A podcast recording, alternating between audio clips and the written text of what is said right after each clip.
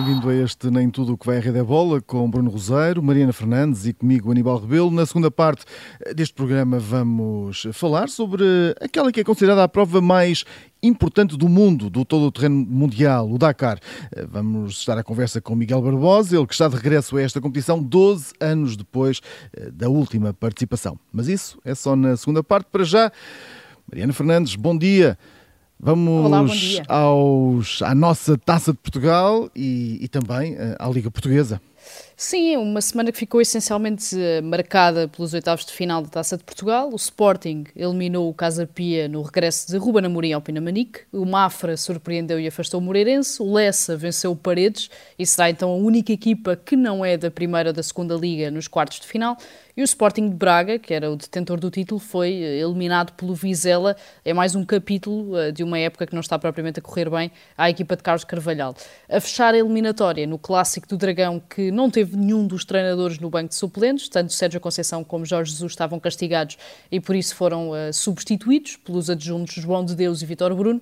O Futebol Clube do Porto não deu hipótese ao Benfica e afastou os encarnados com uma vitória categórica, apesar de ter jogado toda a segunda parte com 10, depois da expulsão de Ivan Nilsson já já uh, nos descontos da primeira parte, motivando então o primeiro objetivo perdido uh, da época da equipa de Jorge Jesus. Foi um jogo que acabou por surpreender principalmente pela facilidade assegurada aos dragões e pelas limitações dos encarnados, e onde o Benfica nunca deu a ideia de ter qualquer capacidade de ganhar ao Futebol Clube do Porto naquela noite.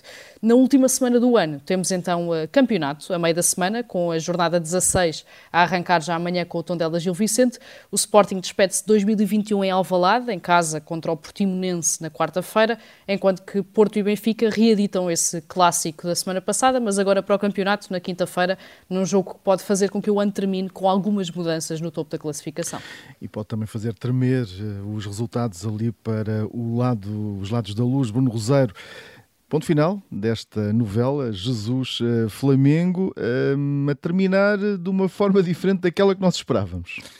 Mas que já tínhamos falado na quarta-feira. Tínhamos falado dela aqui. Que, que era possível acontecer. Uh, não foi de facto o final esperado, mas, mas é uma novela, sobretudo, não, não, não há heróis e conseguimos aqui nomear quatro vilões. Isto é uma coisa extraordinária. Isto nem, nem, nem aqueles uh, senhores de, de, lá das séries da Netflix da Fórmula 1 conseguiam também fazer, fazer um, enredo, um enredo como este.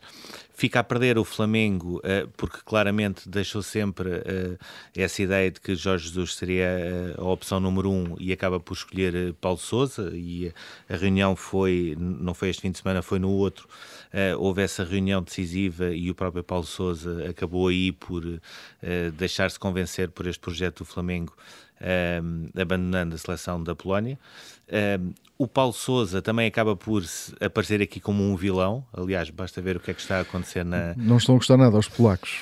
Não, não, estou a gostar da atitude porque uh, daqui a três meses existe, está em jogo a, possibilidade de qualificação para um campeonato do mundo, portanto não é propriamente também uma coisa, uma coisa pouca, mas até a maneira como o próprio Paulo Sousa sai da Polónia, manifestando essa, essa intenção de haver uma espécie de rescisão por mútuo acordo, que ele sabe que nunca vai acontecer, porque terá de pagar uh, uma cláusula à Federação Polaca que já está assegurada pelo Flamengo e também a forma como foi falando com o Internacional de Porto Alegre, deixando as coisas em, em banho-maria até aceitar o Flamengo, também faz dele aqui um vilão.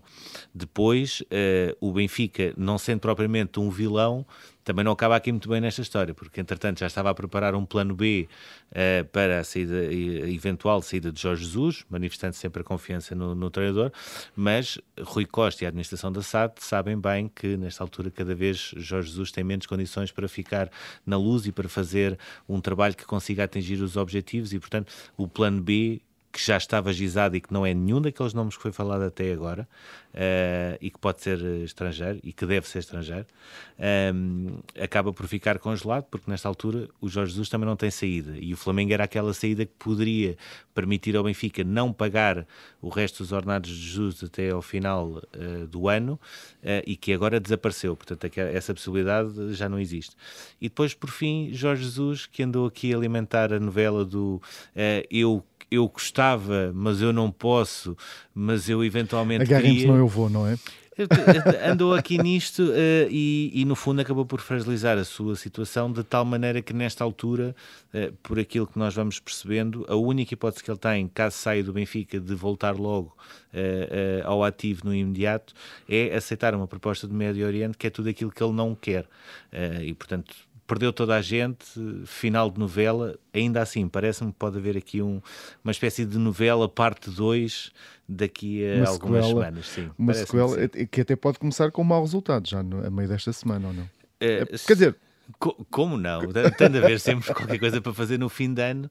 Uh, a última foi o Nelson Évora anunciar às 8 da noite, um dia 31, que tinha assinado pelo Barcelona. Portanto, eu e a Mariana estamos à espera o que é que vai acontecer deste dia 31, com o computador ligado, certamente. E agora vamos às cartas com o Aso, o Joker e a carta fora. Mariana, começamos com os teus quatro ases de 2021. Vamos olhar para o plano internacional. Trazemos aqui Pogacar, Verstappen, Mancini e Giannis Antetokounmpo. Eu espero não estar a dizer mal o nome deste grego, da NBA. Não, acho, acho que ninguém sabe propriamente como é que se diz, portanto, a partida está sempre bem. Uh, é essa a ideia. Uh, sim, abrimos o baralho uh, desta vez, esta semana, fazemos o balanço do ano e começamos com esses quatro ases de 2021, pelo menos no plano internacional. O Tadej Pogacar voltou a ganhar o Tour, tornou-se o mais novo de sempre a vencer a prova duas vezes consecutivas e logo nas duas primeiras participações, e ainda foi a Tóquio conquistar a medalha de bronze no ciclismo de pista nos Jogos Olímpicos, acabando por ter esse voto de confiança da Emirates E renovar até 2027, sendo cada vez mais e de forma cada vez mais consistente a próxima grande figura do ciclismo internacional. O Roberto Mancini levou a Itália até à conquista do Euro 2020 ao lado do amigo, do Gianluca Vialli, e construiu uma seleção que alia juventude e experiência e cimentou a base de uma equipa que pode não alcançar uma senda de vitórias prolongada nos próximos anos, mas que pelo menos conseguiu voltar a estar dentro de todas as decisões, que era algo que a Itália nos últimos anos, como sabemos, eh, não andava a conseguir. O Giannis eh, levou os Milwaukee Bucks, a equipa de sempre, a equipa que o levou à NBA, à conquista do título 50 eh, anos depois, foi o MVP das Finals, fez mais de 50 pontos no último jogo contra os Phoenix Suns e deu definitivamente o salto para a história para se colocar ao lado do Karim Abdul-Jabbar, que tinha sido a estrela uh, dessa última conquista, dessa única conquista dos Bucks até aqui em 1971. Por fim, uh, e apesar disto tudo, elegemos o Max Verstappen como o grande as de 2021 fez o que ninguém achava possível, ganhou o Campeonato do Mundo de Fórmula 1 enquanto o Lewis Hamilton ainda está a competir, roubou esse inédito oitavo título ao inglês para conquistar o primeiro da carreira, tornou-se um dos quatro pilotos que ganharam o Mundial com menos de 25 anos e abriu a porta daquilo que já sabíamos desde que subiu ao pódio pela primeira vez com 17 anos, é mesmo uh, o próximo grande campeão da história da Fórmula 1. E agora, eh, Bruno Roseiro, os teus quatro ases eh, são os ases nacionais, com Pedro Pablo Pichardo, Fernando Pimenta, Jorge Fonseca e Ricardinho. E, e, é bom uh, haver aqui muitos mais que poderiam entrar nesta lista, portanto é sinal que 2021 voltou a ser bom para nós. Portanto, colocámos aqui o Fernando Pimenta, que foi uh, de novo campeão mundial, foi vice-campeão europeu e conseguiu a sua segunda medalha nos Jogos Olímpicos, desta vez o bronze em K1 1000. Ele tinha ganho a prata em 2012 no K2 com o Emanuel Silva. O Jorge Fonseca, que cai cedo no Campeonato da Europa, vai novamente buscar a medalha de ouro ao Campeonato do Mundo e consegue também aquela que foi a sua primeira medalha olímpica. E eu digo primeira porque Paris uh, já não falta assim tanto. E, e, e ele acredito... prometeu, ele prometeu e acredito mesmo que ele vai lá buscar outra medalha, oxalá seja de ouro. Uh, o Ricardinho, porque faz um caminho de autêntica superação depois de uma operação um, ehm, que vem inserido também num contexto de um, uma nova realidade, da mudança para a França, para um novo campeonato, consegue uh, chegar em condições ao Campeonato do Mundo, consegue conquistar o único título, o, o único título que lhe faltava uh, no futsal, não só para ele, mas também para a própria seleção, uh, e sagra-se campeão do mundo uh, também como MVP da competição, portanto não poderia ter melhor adeus à seleção do que este, mas uh, destacamos inevitavelmente Pedro Pablo Pichardo, Uh, conseguiu a sua primeira medalha de ouro uh, individual nos europeus de pista coberta, em, em março, uh, e depois tem aqui dois grandes feitos que, para mim, o colocam acima de qualquer um. Por um lado, foi apenas e só o nosso quinto campeão olímpico, portanto nós não temos propriamente assim tantas medalhas de ouro nos Jogos Olímpicos para deixarmos passar este facto. E depois, além de ter ganho a Liga Diamante, um ponto para mim fundamental. Antes e depois de ter ganho a medalha em Tóquio, ele deu-nos uma lição sobre o que é ser um atleta naturalizado, o que é a ligação ao país e o que é sentir Portugal, apesar de não ter nascido em Portugal. E isso, para mim, é uma medalha tão grande como aquela que ele conseguiu nos Jogos Olímpicos. Em grande destaque. E agora vamos aos vossos jokers. Mariana, trazes também quatro. Em termos internacionais, tens a Simone Biles, a Christian Eriksen, Tom Brady e o Novak Djokovic. Sim, começamos com o Eriksen, que foi uh, o protagonista de uma das histórias mais importantes, também mais arrepiantes uh, do ano, ao colapsar num jogo do Euro 2020, a motivar aquela reação extraordinária dos colegas da seleção da Dinamarca. Sobreviveu, recuperou, rescindiu com o Inter de Milão, mas o mais provável é que volte a jogar, superando todas as expectativas e só por isso também não podia deixar de ser aqui um dos nossos jokers do ano. O Tom Brady mostrou que um campeão ganha em todo o lado e conquistou o Super Bowl com os Tampa Bay Buccaneers depois de 20 anos no nos New England Patriots, alargando o recorde de jogador com mais títulos, 7, e tornando-se também o quarterback mais velho sempre a ganhar o Super Bowl, com 44 anos. O Novak Djokovic, apesar de não ter conseguido conquistar os quatro Grand Slams ao perder o US Open para o Medvedev e também de não ter chegado sequer à final em Tóquio nos Jogos Olímpicos, venceu o Open da Austrália, venceu o Roland Garros, venceu o Wimbledon e aproveitou um ano uh, incerto e pouco consistente do Federer e do Nadal, que acabaram mesmo por uh, abdicar desta última reta da temporada para se dedicarem à recuperação das lesões, para igualar o recorde dos 20 Grand Slams e para cimentar cada vez mais a posição como figura maior do ténis internacional e principalmente como próxima grande figura depois de um fim de carreira que começa a ser cada vez mais anunciado, principalmente de Federer, mas também de Nadal. Uh, mas elegemos aqui também a Simone Biles como o joker internacional deste ano, era um dos nomes mais aguardados dos Jogos Olímpicos, acabou por não desiludir uh, não, na dimensão, pelo menos, do impacto que causou, apurou-se para todas as finais, mas acabou por desistir de todas, à exceção da trave, onde conquistou a medalha de bronze, trouxe uma nova perspectiva para toda a questão da saúde mental dos atletas, não teve medo de explicar, de falar sobre aquilo que estava a passar e deu um passo decisivo uh, numa caminhada que já vinha a realizar e que a torna cada vez menos uma simples ginasta e cada vez mais um símbolo daquilo que é um atleta moderno. Bruno Rosário, nos teus quatro jokers uh, portugueses vamos destacar Ruben Amorim, Patrícia Mamona, Telmo Monteiro e João Almeida. Sim, uh, in, inevitavelmente eu gostaria de destacar aqui a Patrícia Mamona como o grande joker, não vou fazer, mas explico o porquê. Um, eh, em relação à Patrícia, ela consegue ser uh, campeã europeia de pista coberta em março depois de ter contraído Covid, ou seja, ela achava que nem sequer conseguiria lá chegar à competição, não só chegou como numa, ganhou. Numa viagem com, com história também, né? daqui para lá, foram de carro, foi aquela loucura. Sim, teve de ser, mas, mas conseguiu, e, e isto aqui é um ponto aqui importante. Uh, e é bom sempre salientar isto, o nível competitivo do triplo salto feminino nesta altura uh, eleva cada vez mais cada medalha que ela consiga, porque ela de facto tem, e não é só Yulimar Rojas, que é o, é o Ronaldo lá desse campeonato, mas são muitas atletas mesmo com capacidade para ganhar medalhas e ela mesmo assim tem-se conseguido uh, superar. Um, sendo que a medalha de prata nos Jogos Olímpicos, uh, a conseguir bater o recorde nacional em mais de 30 centímetros e a chegar à, à mítica barreira dos 15 metros, para mim foi uh, o topo dos topos. Temos também aqui Telmo Monteiro, a Telmo Monteiro que se sagrou uh, campeã europeia uh, em Lisboa, 15ª medalha noutros tantos campeonatos da Europa, a sexta de ouro, não conseguiu a medalha olímpica, mas tem essa vontade de lá chegar ainda em Paris 2024, portanto ela vai continuar com esse objetivo. O João Almeida que tem um ano de confirmação, ganha a volta à Polónia, ganha a volta ao Luxemburgo, faz sexto no Giro, faz sexto na Tirrena Adriático, uh, consegue entrar no top 10 do uh, contrarrelógio do Campeonato da Europa e assina pela Team Emirates, o que lhe vai permitir uh, outra capacidade de chegar ao Giro agora em 2022. Ainda assim, uh, escolho aqui o Ruben Amorim como o joker uh, nacional. uh, por um lado, por ter conseguido uh, ser campeão pelo Sporting, quebrando o maior junto de títulos do clube, e conseguiu só com uma derrota. Ganhou a Taça da Liga, ganhou a Supertaça, continua com um registro fabuloso no campeonato, onde nunca perdeu, por exemplo, em casa. Conseguiu agora o apuramento para os oitavos de final da Liga dos Campeões.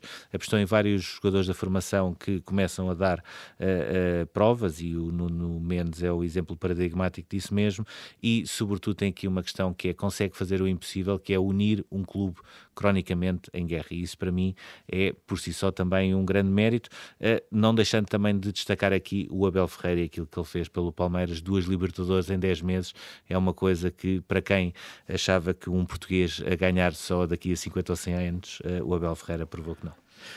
E agora vamos às nossas cartas fora. Mariana, vamos ao, aos, às tuas cartas internacionais. Atiras aqui três individualidades e um clube: Florentino Pérez, Kyrie Irving, Benjamin Mendy e, e a Juventus.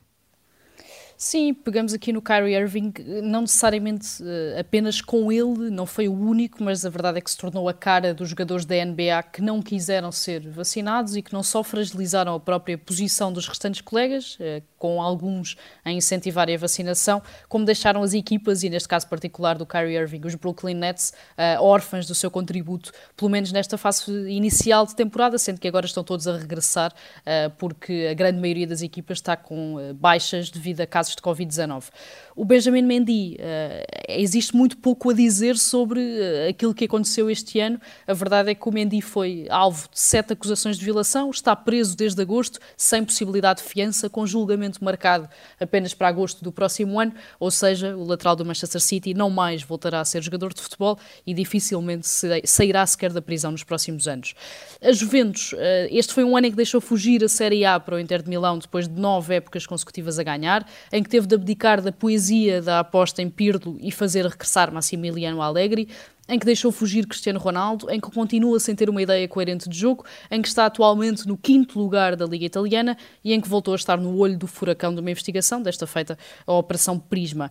Mas eh, elegemos aqui Florentino Pérez, acho que não poderia deixar de ser como a grande carta fora de 2021 foi o cérebro e o coração de uma Superliga Europeia que não vingou à primeira tentativa, mas que ainda não desistiu uh, de tomar de assalto o futebol europeu.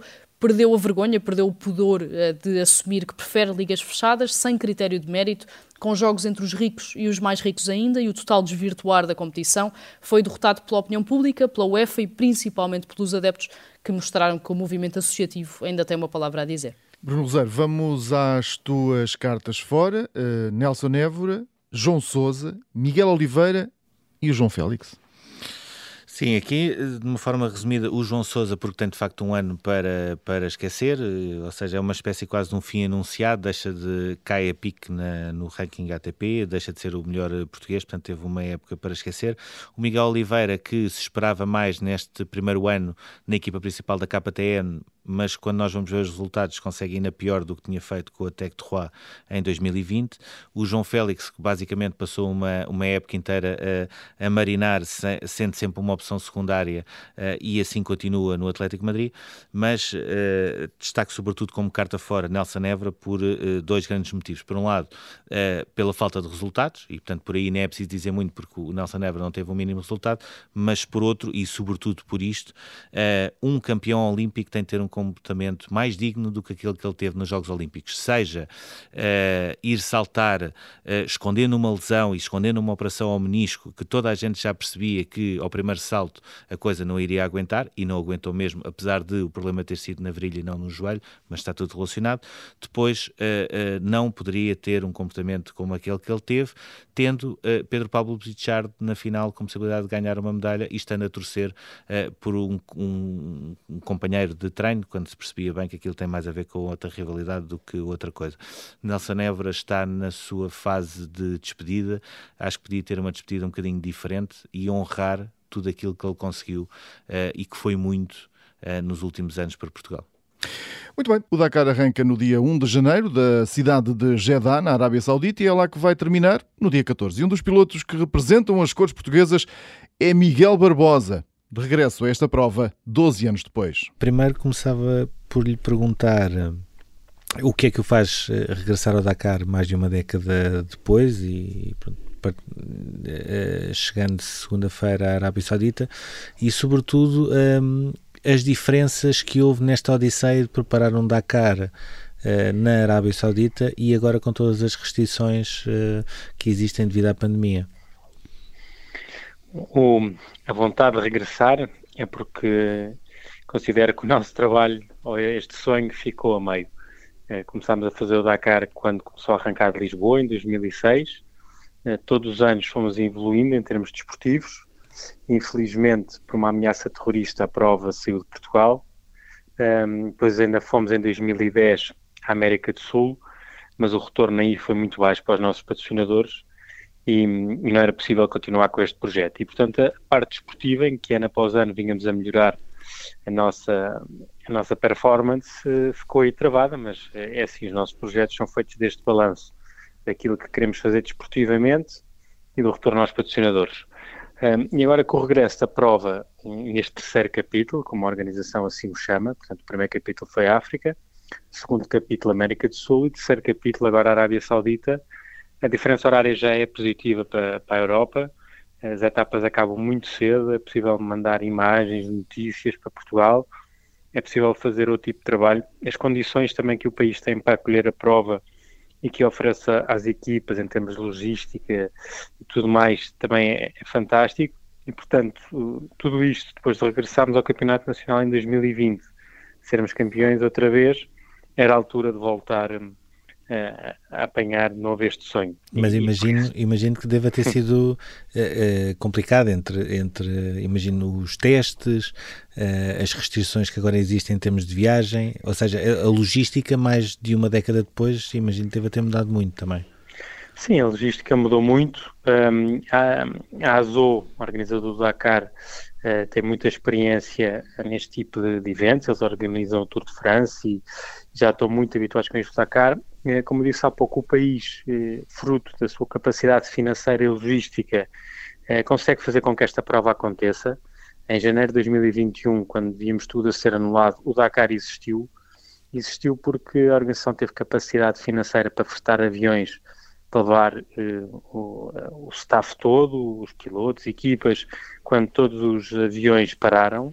E, portanto, são este género de, de condições que permitem estes grandes eventos realizarem-se e, sobretudo, em segurança, porque foi possível, foi possível realizar a prova uh, na Arábia Saudita, criando uma bolha específica para o Dakar, com regras muito específicas e apertadas. Portanto, o, o tipo de país e o deserto e tudo mais também permitiu que isso acontecesse. Portanto, nesse aspecto, as condições estão garantidas. Aqui a grande dificuldade, e que ainda estamos uh, expectantes com isso, é que temos que chegar com um teste negativo à Arábia Saudita e passado 24 horas temos que fazer novamente um teste de Covid PCR e tem que dar negativo, senão somos recambiados. E, e, e durante a prova, é... imagino, também vão fazendo. Não, este ano não há essa. Okay. Não fazem não testes durante, durante a prova? Durante a prova, não temos que fazer no final uh, da prova, e, portanto, durante, durante a prova não é necessário este ano. Uh, vamos ter com certeza regras muito apertadas que já existiam ano passado, não podemos parar onde queremos, só podemos estar em bivouac, nos bivouacs, que é as zonas onde se concentra a corrida, essas zonas também são fechadas e, portanto, eh, todas essas medidas de segurança uhum. vão se manter. Não sei se, entretanto, com, com este avançar que temos neste momento a pandemia novamente com o Omicron, se vai haver alguma adaptação ou não. Portanto, não, não sei ainda dizer, mas as regras atuais são estas, e aqui o grande desafio é tentar chegar à Arábia Saudita negativo, negativo porque é, enfim, é, é preocupante e, e não há muito como evitar. A verdade é que no meio destas restrições todas, Portugal vai ter 19 pilotos uh, enquanto representação nesta edição de 2022. Perguntava-lhe o que é que o Dakar tem uh, de tão atrativo, quase tão mítico, uh, que fez com que Portugal tenha, continua a ter esta representação significativa e fez também com que o Miguel voltasse 12 anos depois. É, eu acho que o, Dakar, como eu costumo dizer, é, é, os Jogos Olímpicos da modalidade. Estão, estão os melhores pilotos, as melhores equipas do mundo inteiro, várias nacionalidades, 15 dias seguidos de competição ao mais alto nível. Portanto, é um desafio muito grande a nível competitivo. É um desafio também enquanto aventura, enquanto desafio humano. É, e eu acho que é isto que seduz no Dakar, é esta dificuldade gigante que existe é, e esta superação e há quem diga que é ainda uma das últimas grandes aventuras que existem no mundo. Eu acho que é uma prova com, com carisma muito especial e, e pronto, e é, há, a componente aventura e, e, daí também grande parte da, da caravana é, é, amadora, portanto são pessoas que têm o sonho de ir ao, ao Dakar uh, pela experiência em si, e eu acho que é este misto que faz, e também obviamente todo o seu passado, que tem esta mística nesta prova especial. Em termos portugueses, uh, é verdade, somos 19, é excelente, mas há, há muito mais qualidade em Portugal que poderia ir, e portanto há muitos bons pilotos que ficam em casa e que gostariam de ir ao Dakar, e portanto é um privilégio poder ir ao Dakar um, mas há, há, muitos bons pilotos, quer no, nos automóveis, quer nas motas, que infelizmente não vão, mas, mas pronto, esperemos que no futuro consigam ir. Em, em 2006 eh, acabou no 21 lugar, mas foi o melhor eh, rookie e o segundo melhor português. Um, que objetivos é que leva agora para este regresso de 2022? É uma pergunta difícil porque, como disse bem, já passaram 12 anos um, se em 2010 o nosso objetivo era claro, era ficar no top 10, ficámos ali à, à, à porta do top 10, décimo primeiro, se não me engano, ou décimo segundo. Um, andámos sempre ali a rondar o top 10, tivemos alguns problemas, como todos os concorrentes no Dakar têm, faz parte, um, e portanto aí ficámos travados quando estávamos à porta do top 10. Agora, uh, passado 12 anos, há mais equipas, há mais pilotos, uh, não estamos completamente dentro da realidade de, da nossa posição numa prova destas, porque não temos feito nada de deserto, sabemos qual é que é a nossa posição quanto a discutir as bajas e os campeonatos costumamos fazer, e é para lutar pela vitória. Aqui eu acho que é, é objetivo número um, acabar, fazer quilómetros. Isto é um projeto que tem que viver a, a, a, meio prazo, ou seja, 3, 4, 5 anos para poder dar os seus resultados. Este é o ano de arranque é o ano de cimentar as bases, de voltar a ganhar ritmo, a andar nas dunas, a andar no deserto, uh, para isto vir a dar frutos no futuro. Tenho a certeza que temos uma boa estrutura, tenho um ótimo copiloto, o Pedro Velosa, uh, tenho as condições todas para fazer um bom resultado. E é isso que vamos apostar, chegar ao fim, ser regular nas etapas, ir evoluindo ao longo da prova, uh, até porque não, não tivemos a oportunidade de fazer nenhuma prova de teste, e vai ser, acredito que vai ser sempre uma prova em crescendo com as, com as dificuldades naturais de um Dakar. O Miguel falava há pouco do facto de este ser o terceiro capítulo do Dakar e a verdade é que é também o terceiro capítulo para, para o Miguel, que já fez o Dakar em África, na América do Sul e agora vai fazer na Ásia, no, no Médio Oriente. Perguntava-lhe como é que preparou esta participação e o que é que muda uh, nessa participação, tendo em conta o local onde se realiza a prova. Não muda muito, porque o terreno deserto acaba por ser o deserto, as dunas igualmente, e portanto isso acaba por ser um bocadinho equivalente nas três, nestes três capítulos. Mudamos radicalmente de, de localização, mas não, não, em termos de, de desafio que vamos encontrar, Uh, não muda muito. Uh, a África, quando também depois fiz na América do Sul, uh, houve alguma mudança, mas nada significativo em termos de percurso. Um, aliás, na América do Sul até era mais difícil porque era, estava mais calor nessa altura, portanto as dunas ficavam mais moles, era mais difícil. Mas no que diz respeito à nossa preparação, é exatamente igual. A preparação dos carros também não, não muda em nada. Estamos a falar de provas de longa distância, provas de deserto, portanto a configuração é igual. Uh, nós sim temos que intensificar o nosso treino porque estamos a falar de provas muito mais longas daquelas que fazemos aqui uh, em Portugal. E, e essa é, é, a principal uh, diferença. Pois há aqui uma grande diferença que é a navegação.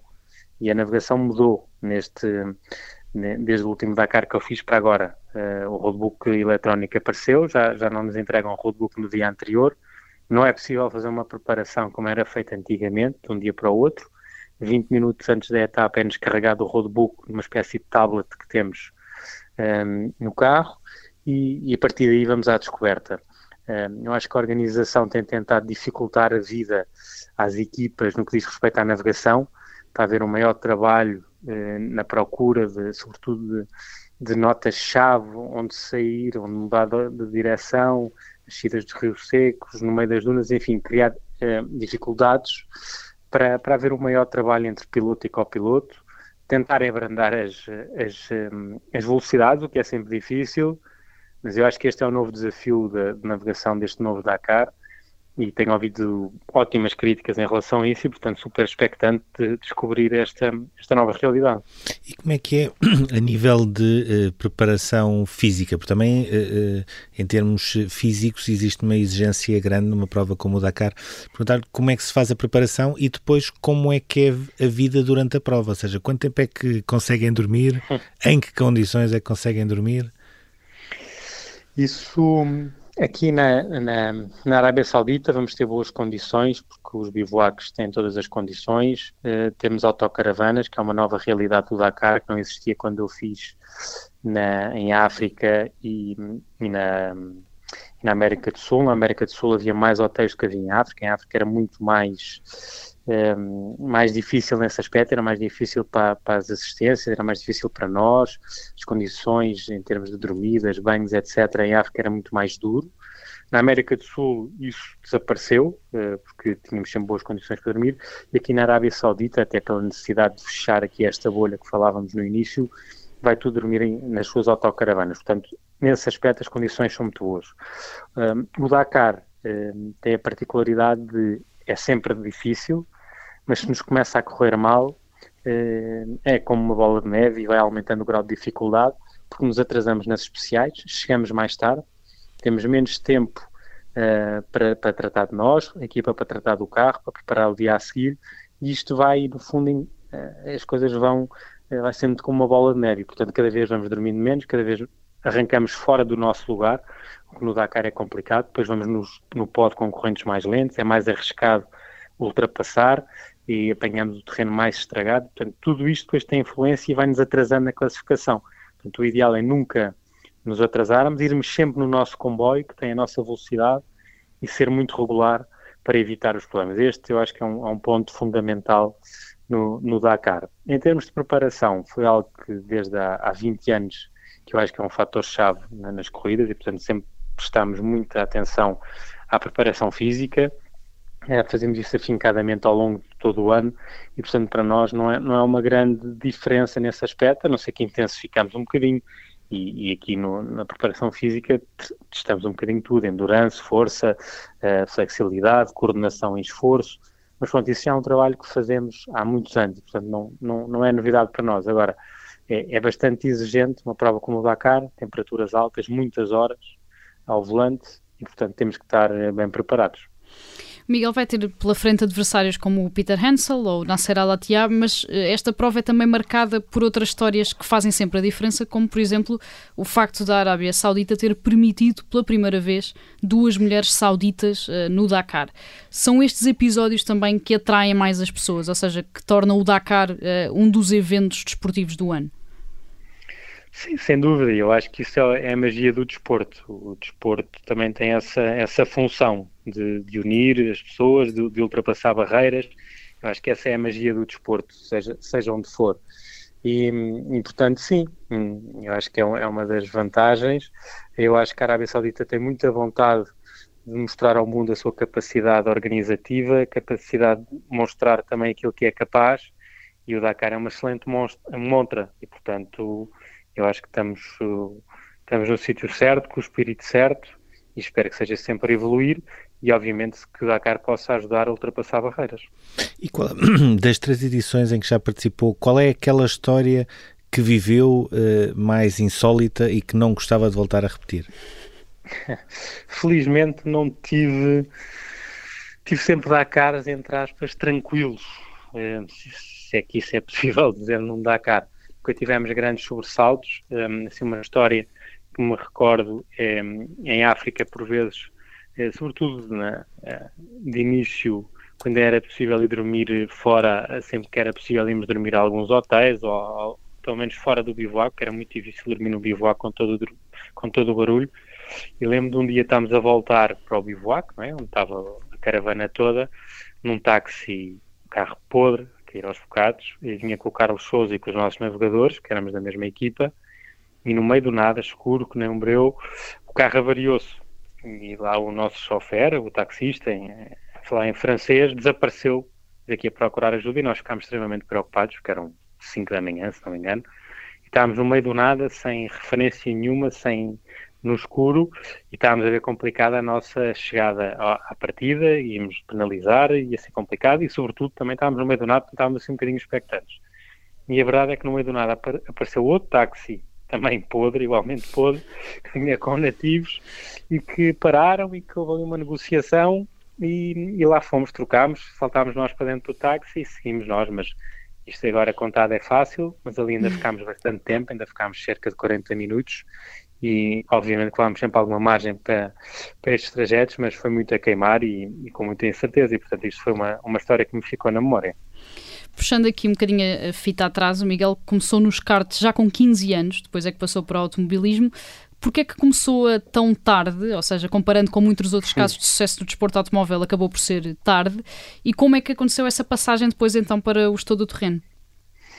Nós sempre, eu sempre tive, eu nasci eh, no meio das corridas. Eh, o meu pai tem uma enorme paixão pelo desporto automóvel, por tudo o que é automóvel, portanto, eu desde que me recordo que sempre fui autódromo, sempre fui ver corridas de todo terreno.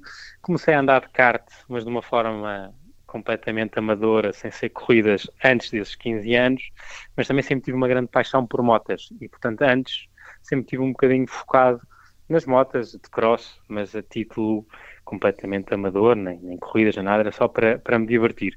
Surgiu a oportunidade de ir para os karts, eu acho que é a melhor escola de todas. Um, comecei, comecei em Evan, só dia na kart. Uh, muitos bons pilotos portugueses começaram nesta escola, eu acho que os, os karts é fundamental para quem quer, quem quer começar.